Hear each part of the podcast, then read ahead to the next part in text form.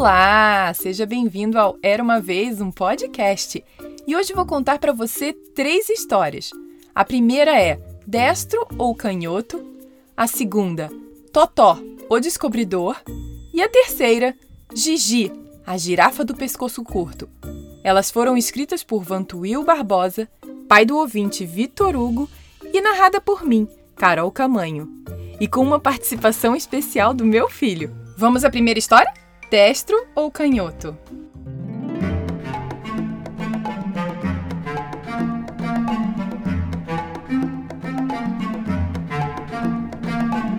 Segundo dia de aula na escola Corais Corado, e Pepeu, um polvinho tímido recém-mudado para aquela vizinhança com sua família, já tinha aula de educação física, o que o deixou animado, pois ele adorava brincar e jogar bola e imaginava que iria se divertir muito.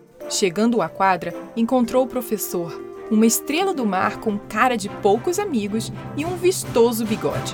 Muito bem, damas e cavalheiros. Eu sou o senhor Durango e sou o professor de educação física. Se pensam que essa aula é só moleza, estão enganados.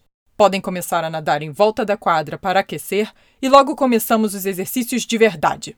Pepeu já se assustou e pôs-se logo a nadar, pois não queria ver o senhor Durango bravo.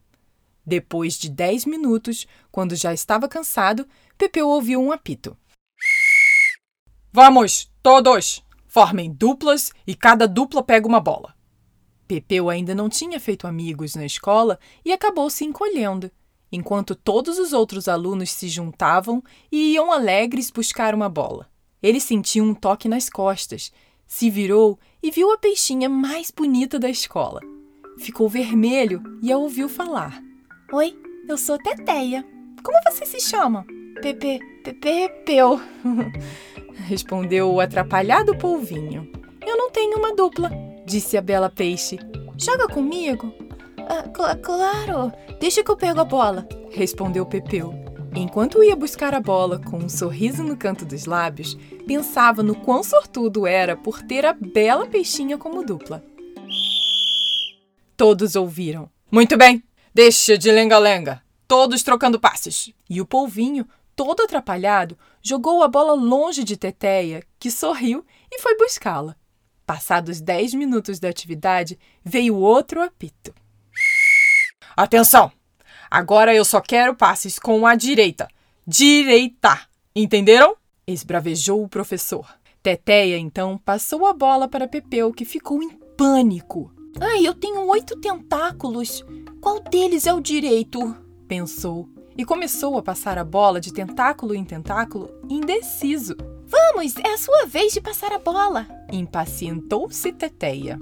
Jacó, um peixinho espada que tinha cara de arteiro, percebeu tudo e gritou para todos ouvirem.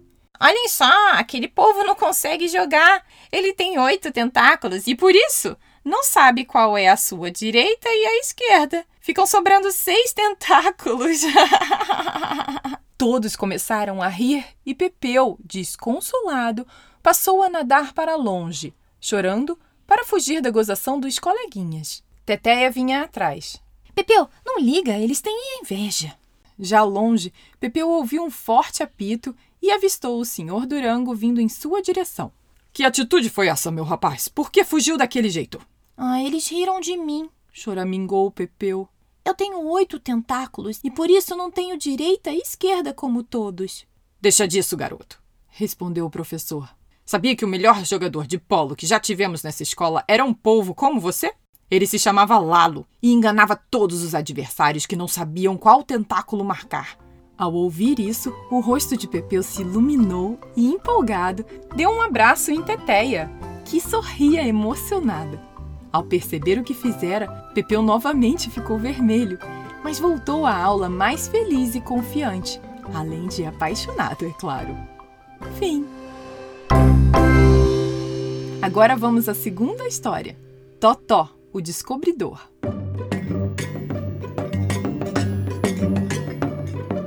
A família havia acabado de se mudar para aquela casa. Pedrinho estava muito feliz, pois a casa era grande, com quintal, e finalmente ele poderia jogar futebol com o papai e a mamãe ou brincar de pega-pega com seus amigos. Logo que chegaram, Totó, o cachorro de estimação de Pedrinho, começou a latir e abanar o rabo na porta da cozinha. Olha só, papai. O Totó também gostou do quintal. Vamos abrir a porta para nos brincarmos lá fora. Disse Pedrinho. Calma, Pedrinho. Ainda temos que arrumar tudo antes de poder sair. Ajude-me a levar essas malas e caixas lá para os quartos e logo conseguiremos brincar. Disse o papai. E lá foram eles arrumar toda a bagunça da mudança, o que acabou durando toda a manhã. E enquanto eles arrumavam, Totó não parava de observar o quintal pela porta. Papai e Pedrinho estavam terminando de levar a última caixa de brinquedos para o quarto do garoto quando a mãe gritou: O almoço está pronto! Vamos, lavem as mãos e vamos comer antes que a comida esfrie. Papai e Pedrinho desceram depois de lavar as mãos e viram que Totó ainda encarava o quintal pela porta. Pedrinho falou: Posso abrir a porta para o Totó brincar lá fora, papai? Claro, filho, respondeu papai. O Totó pode brincar lá fora enquanto comemos. Porta aberta, Totó foi correndo explorar o novo quintal. Após o almoço e a sobremesa, papai, mamãe e Pedrinho foram se juntar a Totó no quintal. Ao chegarem, viram que o cachorro estava cavando incansavelmente embaixo da jabuticabeira. Mamãe foi logo falando: Pare com isso, Totó! Você está destruindo o quintal e vai ficar todo sujo. Como o cachorro não obedeceu, papai retirou-o do buraco que já estava grande. Curioso, Pedrinho foi olhar o buraco que Totó fizera e falou: Olha só, o Totó achou um tesouro. Incrédula, mamãe também foi olhar e respondeu: Nossa, é verdade, papai. Tem uma arca dentro do buraco. Papai, que estava prendendo Totó dentro de casa, veio correndo e falando: Será que ele achou algo de valor? Seria dinheiro? Pedrinho esperto concluiu: Eu acho que é um tesouro perdido do pirata. Aposto que tá cheio de moedas de ouro. Vamos abrir a arca, papai. Papai e Pedrinho entraram no buraco para retirar a arca. Ela estava pesada, mas com a ajuda da mamãe conseguiram retirá-la. Pedrinho, eufórico, pediu para o papai abrir a arca, mas ela estava trancada com um cadeado. E agora? resmungou Pedrinho. Não temos a chave para abrir o cadeado. Nunca vamos descobrir o que, que tem dentro da arca. Já sei, falou o papai confiante.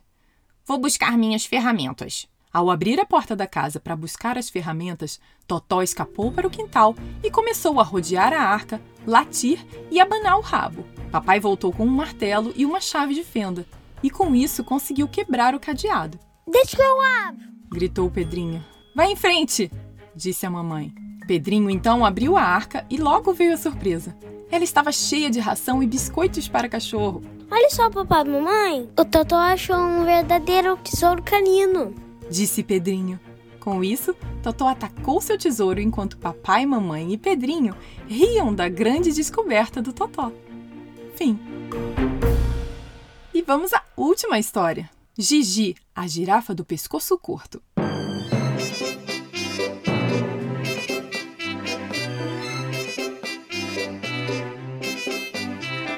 Gigi era um filhote de girafa como qualquer outra laranja, manchas marrons, orelhas que mais parecem antenas, porém, com apenas uma pequena diferença.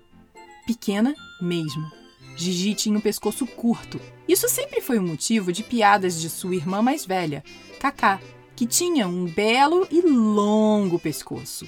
Cacá adorava pegar as frutas mais altas das árvores só para brincar com Gigi, que, é claro, ficava chateada.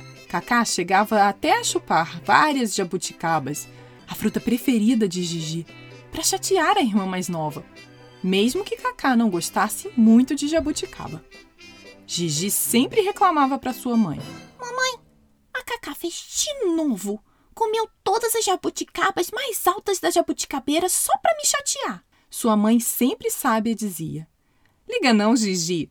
Tamanho não é documento. Você é especial. Não importa o tamanho do seu pescoço, viu? Isso animava Gigi, que ia dormir mais tranquila. Porém, ela percebia que todas as girafas olhavam diferente para ela, e até já tinha visto um grupo de macacos arteiros apontando e rindo dela. Um dia, ela e Cacá estavam brincando entre as árvores quando Gigi viu uma luz brilhante ao longe. Olha lá, Cacá, o que é aquilo? Perguntou para a irmã mais velha. Não sei, vamos descobrir, respondeu Cacá. E lá se foram elas, correndo curiosas para a luz. Chegando lá, Havia uma caverna com a entrada muito baixa e com uma bela luz saindo de lá. Vamos entrar, Cacá. Falou entusiasmada Gigi, que foi logo entrando. Cacá tentou segui-la, mas não conseguiu por conta do seu pescoço longo. Não consigo, Gigi. Volte, não me deixe sozinha. Disse Cacá. Mas Gigi continuou a caminhar, sozinha, explorando aquela caverna enquanto ouvia Cacá chorando e pedindo para ela voltar. A caverna dava para um terreno cheio de árvores frutíferas, uma mais bonita e colorida que a outra. Várias delas rasteiras que Gigi nunca tinha visto. Gigi se esbaldou, comeu jabuticabas e mangas das partes mais baixas e experimentou frutas rasteiras como uma vermelha, bem docinha, que acreditou ser morangos, que sua mãe sempre contava serem as melhores frutas do mundo, mas que ela não conhecia. Enquanto isso, Cacá chorava do outro lado da caverna, falando consigo mesma. Também não queria entrar mesmo. Deve ser muito chato lá. Foi quando Gigi voltou com a boca cheia de frutas que jogou ao lado de Cacá. Olha, Cacá, acho que são morangos. A mamãe tinha razão. São as melhores frutas do mundo. Ande, prove, você vai adorar. Após experimentar, Cacá falou: Nossa, que delícia! Quem me dera ter o pescoço curto igual ao seu para passar o dia todo do outro lado. Desculpe por caçoar de você. Sem problema, falou Gigi. Vamos levar morangos para mamãe. E lá se foram, lado a lado, as duas irmãs presentear sua mãe e contar as novidades. Fim. E aí, gostou das histórias? Muito obrigada, Vantuil, por ter me enviado elas. E se você também quiser enviar a sua ou dar alguma sugestão, é só entrar no site era uma vez um podcast.com.br e entrar em contato. Quem sabe ela não entra aqui? Eu vou amar!